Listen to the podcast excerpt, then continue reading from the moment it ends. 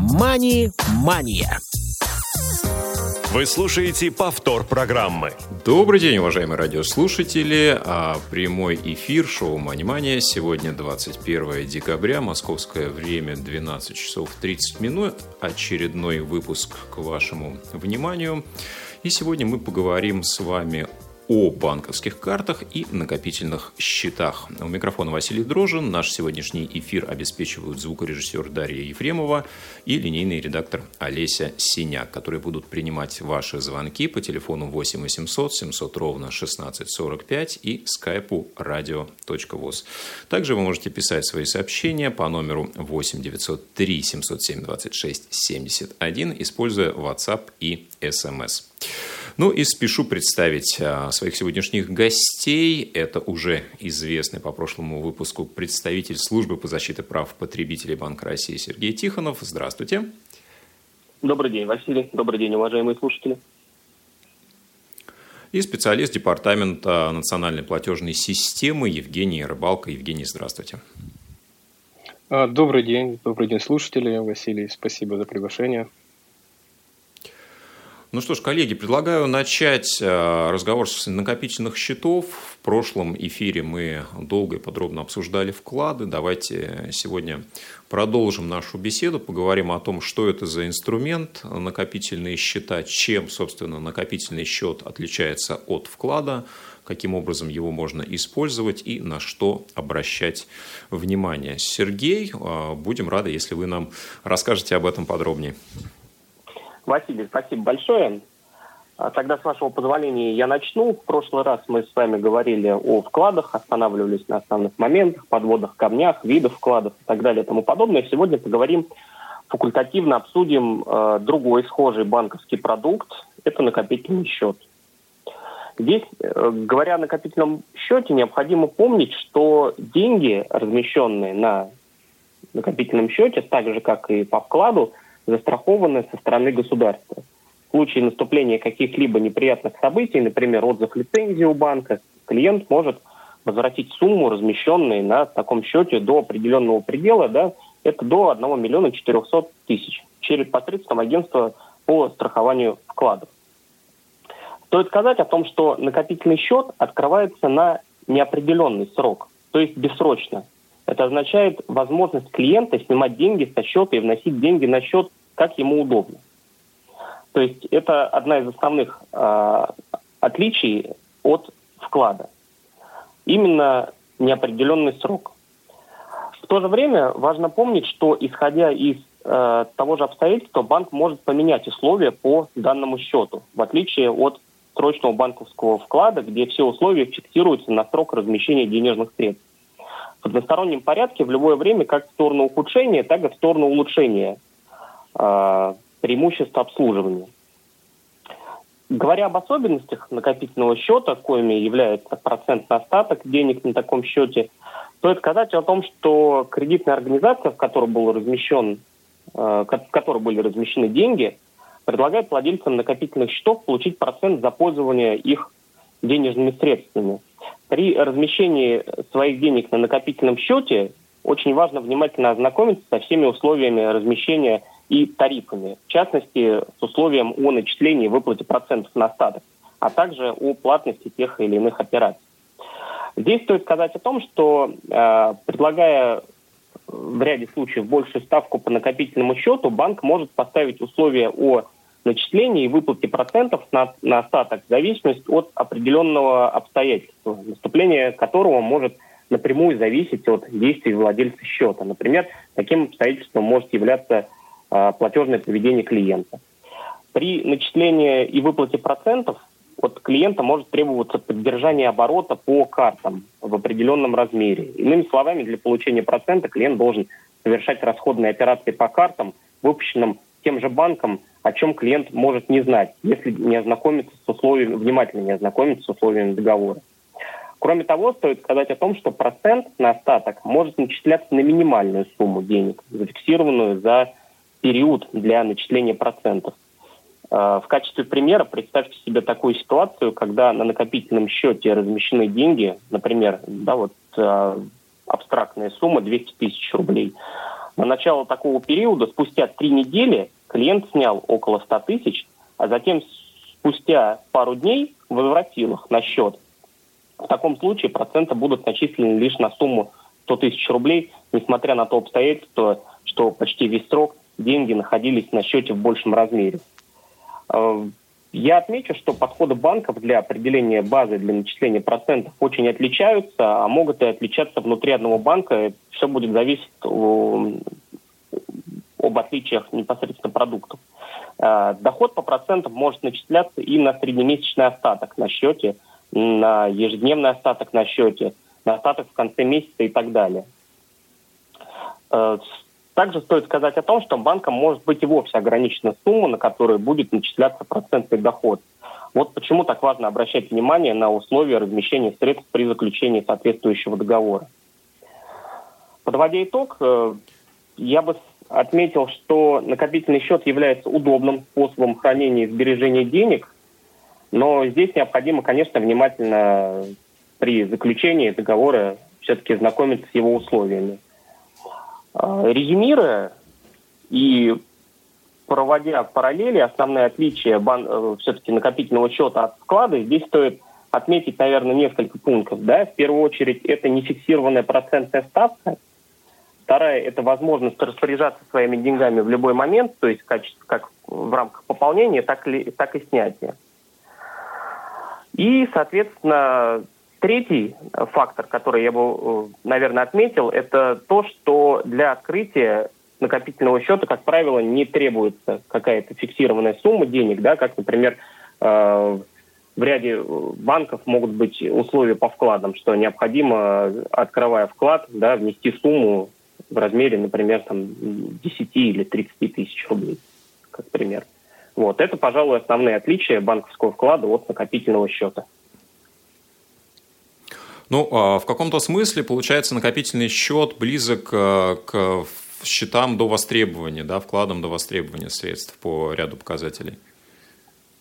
Ну, фактически, да. Э, в принципе, тут необходимо отметить, да, что накопительный счет – это разновидность депозитного счета, при размещении средств на который клиент получает прибыль с процентов. Угу. Сергей, спасибо огромное, а, что сделали такой обзор по инструменту накопительных счетов. Я надеюсь, что наши слушатели сформировали представление о том, что это такое, и будут а, использовать его и делать это аккуратно. Спасибо да, большое, есть у нас, Василий. я так понимаю, да, да, спасибо, Сергей. У нас, насколько я понимаю, есть э, звонок от слушателя. Если я прав, то давайте Сообщения. Сообщения. Сейчас мы все сообщения успеем зачитать. А, ну что ж, Евгений, переходим к вам. А, действительно, очень много сейчас а, используются карты. Наличные у нас немножко отходят на второй план. И темпы, с которыми это происходит, в нашей стране действительно достаточно интенсивные. Сегодня постараемся поговорить о том, что дает этот платежный инструмент обычному нашему рядовому пользователю, какие есть преимущества в использовании банковской карты и на что обращать внимание как раз, когда мы этими преимуществами пользуемся. Здесь тоже есть определенные подводные камни. Ну и поскольку а, мы уже начали говорить про накопительные счета, про получение а, процентов на остаток, да, давайте, наверное, с этого параметра в отношении банковских карт и начнем. Да, то есть проценты на начислень, э, проценты, начисляемые на остаток по карте, что это и на что в этом случае нам стоит обращать внимание. Да, Василий, спасибо. Э, коллеги, еще, коллеги, извиняюсь, слушатели, еще раз добрый день. А, я вот э, хочу обратить внимание, что мы... Хорошо, что до этого сейчас затронули тему про накопительные счета, потому что вот благодаря тому, что вы сейчас услышали от моего коллеги, от Сергея, вот все те характеристики, все те преимущества там, и недостатки, относящиеся к накопительным счетам, они, по сути, э, дублируются и распространяются на карточные продукты. Ну, прежде всего, э, когда мы говорим о карточных продуктах, то я бы хотел здесь подчеркнуть, что мы здесь подразумеваем именно дебетовые карты. Ну, на всякий случай, наверняка многие знают, что такое дебетовая карта, чем она отличается от других видов карт. Но на всякий случай напомню, что это та карта, платежная карта, расчеты по которой осуществляются только за счет средств клиента. То есть за счет тех денежных средств, которые клиент самостоятельно размещает на счете карты, э, там путем внесения через кассы либо банкоматы – Э, ну, либо ему на, эти, на этот счет поступают денежные средства, э, предположим, в виде заработной платы. То есть это те средства, которые он готов и может потратить по своему усмотрению в любой момент времени. И вот как раз здесь можно действительно проводить аналогию с накопительными счетами, потому что э, я бы, наверное, сказал бы, что идентичность практически полная, за тем лишь исключением, что к данному счету при, при, привязана банковская карта. И клиент э, может не только держать средства на этом счете с целью того, чтобы получать процент на остаток, но также может совершать расходные операции с использованием данной карты. Да? Ну, то есть э, банально совершать покупки, оплату покупок в интернет-магазинах, либо в магазинах наземных, а также совершать какие-то расходы, ну, скажем так, снимать денежные средства в банкоматах. А, я, наверное, не буду прям повторять все то, что сказал Сергей. Mm. Так как все-таки, повторюсь, здесь э, действительно прям идет э, параллель э, с накопительными счетами, и все те свойства, которые характерны для них, они присущи и картам. Единственное, что я хотел бы, ну, наверное, здесь подвести, подвести такой итог, наверное, попробовать ответить на вопрос, а хорошо, ну, то есть можно получать процент на остаток средств на накопительном счете, либо на карточном счете, либо на счете депозитном. И возникает вопрос, а что же выбрать клиенту? Я вот, наверное, постараюсь ответить и, наверное, одновременно не ответить на этот вопрос, потому что дать правильный ответ, э, в принципе, невозможно, потому что здесь нужно учитывать множество разных факторов. И, наверное, один из ключевых факторов э, звучит так, а человек, который планирует разместить средства, он должен задаться вопросом, а может ли возникнуть ситуация э, на протяжении э, определенного срока действия вот этого вклада, а, а, может ли возникнуть ситуация, когда ему, клиенту вдруг потребовались эти денежные средства? Потому что, как вы помните, на депозите есть срок действия депозита, да, в течение которого зачастую не предусмотрены расходные операции, иногда и приходные. Соответственно, если вдруг возникнет какой-то форс-мажор и клиенту понадобятся средства, то из, из, изъяв их со вклада, тем самым клиент потеряет проценты. По накопительным счетам и по карточным продуктам такого, как правило, не происходит. Хотя там бывают тоже свои исключения, но в подавляющем своем большинстве случаев этого не происходит. Это более гибкий инструмент для получения процента на остаток. Ну, собственно говоря, э, как-то так.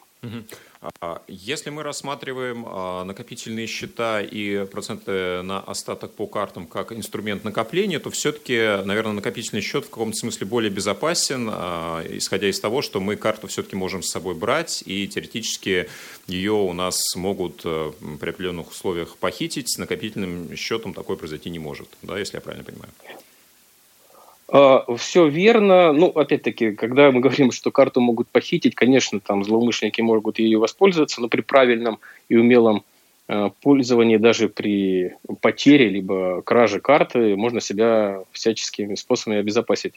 А, я бы еще сказал, что тут еще э, вкрадывается такой психологический фактор. Конечно же, накопительный счет удобнее в том э, случае, когда вы, находясь где-то, у вас появляется соблазн – что-то приобрести, э, при этом с накопительного счета вы вот э, покупку совершить не сможете. Естественно, с, карт, с помощью карты вы такую покупку можете совершить. Это и плюс, и минус. Ну, тут как бы нельзя говорить, что накопительный счет в чем-то хуже, в чем-то лучше. Я думаю, что это просто два разных инструмента, и клиент сам вправе выбирать, какой там, ему инструмент для получения процента на остаток использовать. Да, безусловно. Ну что ж, давайте продолжим. А, один из таких важных параметров, который отличает использование карты, это начисление кэшбэка при совершении каких-то операций. Давайте поговорим о том, что это, а, почему банки его в принципе платят, почему им это выгодно делать и на что обращать внимание, когда мы тоже присматриваем какую-то карту и видим а, такой параметр, как начисление кэшбэка. А, ну, давайте, наверное, скажу сразу, что такое кэшбэк, хотя, наверное, уже почти каждый гражданин встречался с данной видом программы лояльности. Ну, собственно говоря, кэшбэк – это разновидность программы лояльности, которая призвана стимулировать держателя карты к совершению оплаты покупки посредством данной карты. И ровно для этих целей, да, для стимулирования так называемой транзакционной активности держателей карт используется такой инструмент лояльности, как кэшбэк. И заключается он в том, что э, на каждый потраченный рубль э, держатель карты по прошествии определенного периода времени э, получает обратно какую-то часть потраченных средств в виде кэшбэка. Э, когда мы говорим, что на, на, э, по истечении какого-то времени, здесь, как правило, банки используют ежемесячное начисление кэшбэка на, обратно на счет клиенту, но бывают ситуации, когда это происходит и гораздо чаще. А, как рассчитывается кэшбэк? Ну, как правило, он исчисляется в процентном выражении да, от суммы потраченных средств. Иногда банки применяют а, определенные условия, то есть они могут, например, округлять сумму кэшбэка в большую либо в меньшую сторону, могут, например, накладывать дополнительные требования, при которых э, будет начисляться либо не начисляться кэшбэк. Например, одним из таких условий может быть э, потратить э, ну, совершите покупку на сумму от стольки-то рублей, в этом случае вам причитается кэшбэк. Вот на это тоже стоит обращать внимание, когда вот, э, клиент задается вопросом, а какую карту выбрать. А, в чем же отличаются вот программы лояльности в виде кэшбэка а, в разрезе, скажем так, банков, да, и либо внутри одного банка? Ну, прежде всего, э, конечно же, одни банки имеют одну тарифную политику, другие другую, и у них разные подходы. Просто есть банки, которые, например, целятся в подавляющем большинстве случаев привлекать средства, они менее э, сконцентрируются на том, чтобы их клиенты транзачили, хотя это всегда цель преследуется, но просто есть банки, которые ставят вот эту цель э, повышать транзакционную активность своих клиентов на первое место. И вот здесь как раз вот такие банки готовы предлагать привлекательные условия по кэшбэку, а, и за счет чего формируется вот этот кэшбэк. Вот вы правильно сказали, что одним из источников формирования это за счет самого банка. Банк заинтересован, чтобы его держатели карты чаще совершали оплату покупок с использованием карт. И, соответственно, они готовы возвращать часть средств. Но э, многие могут подумать, что это он из своего кармана делать, на самом деле не так. Э, возможно, для некоторых это не тайна. Многие, наверное, знают, что за каждый потраченный по карте рубль банк, который обслуживает вашу карту, он получает э, комиссионный доход. Э, ну, если так простым языком сказать, этот комиссионный доход, он выплачивается изначально торговой точкой через свой банк, который обслуживает торговую точку, и дальше уже этот процент попадает в виде дохода в обслуживающий вашу карту банк. Ну, это такая сложная схема, выдаваться в детали не будем. Самое главное, что банк просто готов делиться частью комиссионного дохода, а может быть даже и целиком, э, делиться с держателем карты, чтобы простимулировать его транзакционную активность. Но здесь еще следует упомянуть э, такой маленький нюанс, что не только за счет средств вот этого дохода, да, банки еще устраивает партнерские, соглаш... партнерские э, соглашения с торговыми э, точками, с крупными ритейлерами, с какими-то крупными онлайн-магазинами, и по договоренности с ними договариваются о выплате повышенных кэшбэков. Вот зачастую, наверное, держатели карт обращают внимание, что тот или иной банк говорит, что вот вы можете получать там 5-10% по каким-то категориям покупок, либо по покупкам в конкретных торговых точках. Это вот как раз э, все завязано на программах лояльности, а, базирующихся на партнерских соглашениях. И здесь уже источником финансирования кэшбэка является как раз торговая, торговая точка. Вот. И ну, как бы в завершении повествования про кэшбэк я хотел бы еще э, подчеркнуть следующее. Э, как, э, из чего нужно исходить, когда вы выбираете карту и целитесь э, получать э, кэшбэк, э, совершая расходные операции. Э, вот здесь есть такой универсальный, универсальная последовательность шагов. Ну, первое, это нужно проанализировать свои траты на, по прошествии последних там, двух-трех месяцев. На основе анализа попробовать определить те категории, э, по которым вы чаще всего совершаете оплату покупок при помощи карт. А также, наверное, еще обратить внимание, в одних и тех же торговых точках вы это совершаете, либо это все-таки, ну, нет определенного ну, предпочтения, да, и вы в разных магазинах совершаете покупку. Соответственно, вот на базе вот этих параметров, да, ответив на вот эти вопросы, можно, в принципе, примерно э, сформировать тот кэшбэк, который вам в наибольшей степени интересен. И здесь что я, на что хотел бы обратить внимание. Вам кэшбэк может, как держателю карты, выплачиваться не только рублями, да, ну, то есть в денежном выражении, он может выплачиваться и в виде бонусов. А обычно вот бонусы – это некие баллы, да, которые зачисляются на отдельный специальный счет. Они более, начисление вот этих баллов происходит по более Э, выгодному, ну, назовем это, курсу, но здесь есть свои как бы и плюсы, и минусы. А минус заключается в том, что вы потратить эти баллы можете в определенных точках, да, не везде. Еще у них есть такое свойство, как они могут сгорать по прошествии времени, если вы их не потратите. Вот. Поэтому, когда вы выбираете э, тот или иной вид программы лояльности, базирующийся на кэшбэках, нужно вот как бы обращать еще и на это внимание, где вы чаще всего тратите средства, а где чаще всего совершаете оплату покупок при помощи карт. Ну и, соответственно, принимать какое-то решение. Угу. Ну, давайте еще напоследок скажу, это одна из разновидностей, это еще мили, да, это возможность получения мили, это тоже такая разновидность бонусной программы лояльности. Вам возвращается кэшбэк в виде мили, который вы можете потратить в определенной категории, да, либо в определенных э, тоже, назовем так, э, э, сегментах. Это в основном авиакомпании, международный транспорт, гостиничный бизнес, аренда автомобилей и так далее. Ну, это такая как бы отдельная Э, отдельный сегмент, и э, базируется он тоже на программах кэшбэка. Угу. Да, действительно, вариантов очень много. Здесь э, стоит тему изучить, прежде чем вы захотите э, выбрать какой-то конкретный продукт. Действительно, нужно свой э, посмотреть вариант потребления, структуру, да, и уже исходя из этого какой-то конкретный продукт, карту выбирать. Есть у нас сообщение от нашего радиослушателя по поводу как раз национальной платежной системы, но я думаю, сегодня мы не будем в рамках этого эфира обсуждать различные системы MasterCard, Visa и Мир. А, вопрос заключается в том, почему определенными способами национальная платежная система продвигается, как а, слушателю кажется, слишком навязывается эта услуга, но я думаю, что мы об этом в одном из наших будущих эфиров обязательно поговорим. Сейчас продолжим про карты. Давайте, наверное, буквально кратко характеризуем какие-то платные сервисы, которые сопровождают использование карты, выпуск, плата за обслуживание, за информирование, смс-пуш уведомления. Вот буквально немножко об этом давайте. Ну, давайте. Э, вот я сразу скажу, как спойлер небольшой. Когда мы смотрим на дополнительные сервисы, либо на стоимость выпуска и обслуживания карточных продуктов, а, нужно вот именно к рассмотрению этого вопроса подходить в комплексе, обращая внимание на два предыдущих момента, которые мы обсудили, да, кэшбэк и начисление процентов на остаток.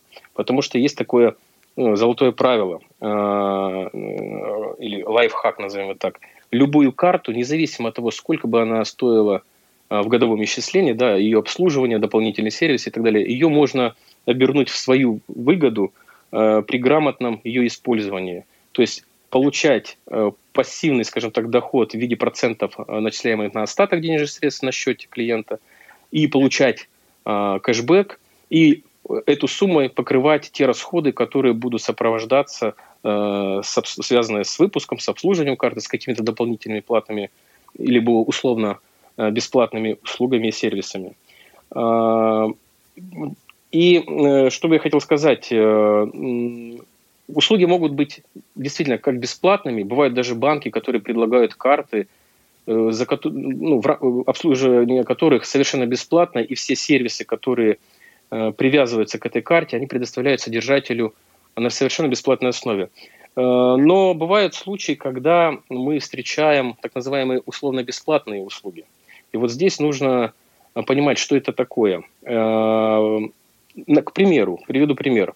Банк может говорить о том, что стоимость годового обслуживания карты ноль, да, но мелким где-нибудь шрифтом будет написано, что 0 рублей только в том случае, если вы, например, совершаете э, ежемесячно расходные операции на сумму от стольки-то тысяч рублей.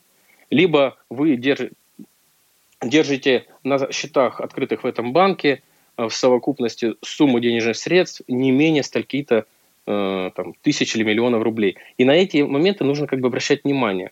И еще второй подход у банков некоторых к формированию тарифов это связан с так называемыми пакетными предложениями. То есть, когда банк за, ну, назовем это так, абонентскую плату предлагает сразу в, э, вместе с карточным продуктом набор услуг и сервисов, которые входят в этот пакет, и клиент может ими пользоваться по мере необходимости.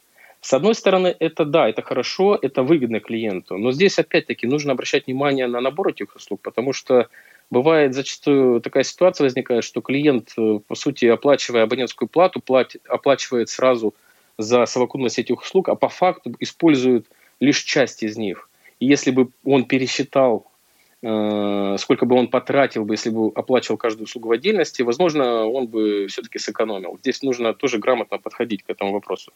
Ну, и, ну и, собственно говоря, вот с чего я начал. Когда мы э, задаемся вопросом, на что следует обратить при выборе карты, вот здесь нужно смотреть э, на все в комплексе. Это не только стоимость выпуска и обслуживания карты, стоимость услуг дополнительных, но также это то, а какие выгоды даст вам эта карта – тот же самый кэшбэк, то же самое начисление процентов на остаток денежных, денежных средств на счете карточном. Все это надо смотреть в комплексе. И тогда уже принимать решение, а, какую карту все-таки стоит оформить, и какая вам, ну, не знаю, принесет максимум выгоды от ее использования. Да, совсем немножко времени у нас остается. Хотел задать вопрос про овердрафт на дебетовой карте. А чем это принципиально отличается, например, от использования кредитной карты? Ну, на самом деле, овердрафт это как э, одна из разновидностей кредита, по сути, которая позволяет держателю дебетовой карты даже если э, суммы средств недостаточно на его счете, совершить расходную операцию, как правило, это операция покупки, оплата покупки. А, по сути, э, банк дает возможность распорядиться своими денежными средствами э, под определенный процент. А отличие заключается в, наверное, назовем несколько таких отличий. Это в сроке действия, то есть если кредитная карта вы задолженность можете гасить на протяжении, на протяжении длительного времени, то, как правило, по овердрафту погасить задолженность необходимо в течение, ну, там, скажем, месяца, двух, трех, бывает и больше срок. И сумма, сумма, тот лимит, который банк позволяет, на который банк разрешает вам совершать расходные операции. Как правило, он исчисляется, исходя из среднемесячной суммы поступления денежных средств на счет карты – Особенно хорошо для банка, когда он видит, что средства поступают в виде заработной платы, тогда э, высока вероятность того, что клиенту предложат э, воспользоваться овердрафтом на вот эту сумму ежемесячных поступлений. Обычно эта сумма варьируется там от нескольких десятков процентов от суммы ежемесячных поступлений до э, двух-трех крат таких сумм. Э, по овердрафту, как и по кредитной карте, возможен льготный период. То есть, э, если кто-то пользуется этим, это очень удобная штука. Можно избежать уплаты процентов за пользование овердрафтом. Ну, по сути, это э, разновидность да, там, э, кредитов, как и кредитная карта, со своими плюсами, со своими минусами. При грамотном использовании можно эту историю тоже обернуть в пользу держателя карты. Повтор программы. Да, У нас еще есть время? Uh, у нас совсем немножко времени осталось. Мы действительно не успели uh, затронуть достаточно серьезный пласт, не поговорили еще про то, какими способами мы можем пополнять карту, как мы можем переводить uh, с карты на карту внутри одного банка или через различные сервисы между разными банками. Но я думаю, что, Евгений, если будет такая возможность, мы обязательно устроим еще один эфир и поговорим а, про карты, потому что еще есть много тем, которые обязательно стоит затронуть. Есть вопросы от, от э, наших радиослушателей. А на сегодня, я думаю, что мы а, будем завершать. Напомню, что сегодня у нас в гостях были представители Центрального банка Российской Федерации Сергей Тихонов, Евгений Рыбалко. Спасибо, что слушали нас сегодня. До новых встреч в эфире. Счастливо. Мани-мания.